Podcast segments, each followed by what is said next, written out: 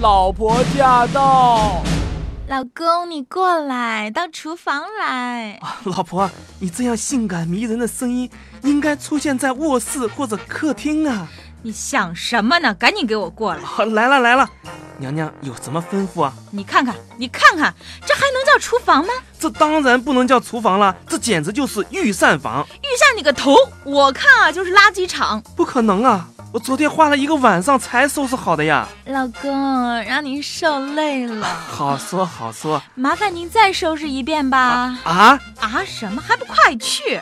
我告诉你，把每一样东西给我归位，该放哪儿放哪儿。盘子放到专门放盘子的抽屉里去，筷子放到专门放筷子的。啊，好好好了好了，我晓得了。你先去客厅休息休息，广告之后马上回来。老婆驾到由静止中的旅行特约播出，详情关注快乐九六六，晚上十点到。哎哎哎哎，你做广告啊？啊，反正你闲着也是闲着嘛。你都收拾好了？我已经完全的、严格的按照您的要求，把所有的东西，包括锅碗瓢盆、油盐酱醋、葱姜蒜糖，通通的放到了指定地点。娘娘您看，还算满意吧？嗯，灶台嘛，擦得挺亮的，总体上还不错。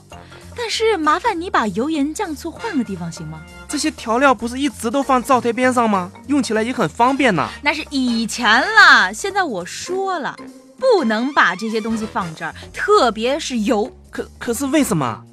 炒菜的时候，灶台旁边温度很高吧？对呀、油脂如果长时间受热的话，就会变质。你吃了变质的油，轻一点儿拉肚子，严重的话，说不定 你就……哎哎哎哎，你不要吓唬我好不啦？我胆小。所以呀、这些调料呢都一样，老是被高温烤着，肯定不行的，必须要换个地方，而且要换一个呃晒不到太阳的阴凉地。哦，我明白了，老婆大人真是知识渊博啊。马屁精！哎哎哎哎，你把油拿哪去啊？洗手间啊，我想来想去啊，觉得咱们家只有这里最符合你的要求了，阴凉、通风、晒不到太阳。老婆驾到。 da da da da da da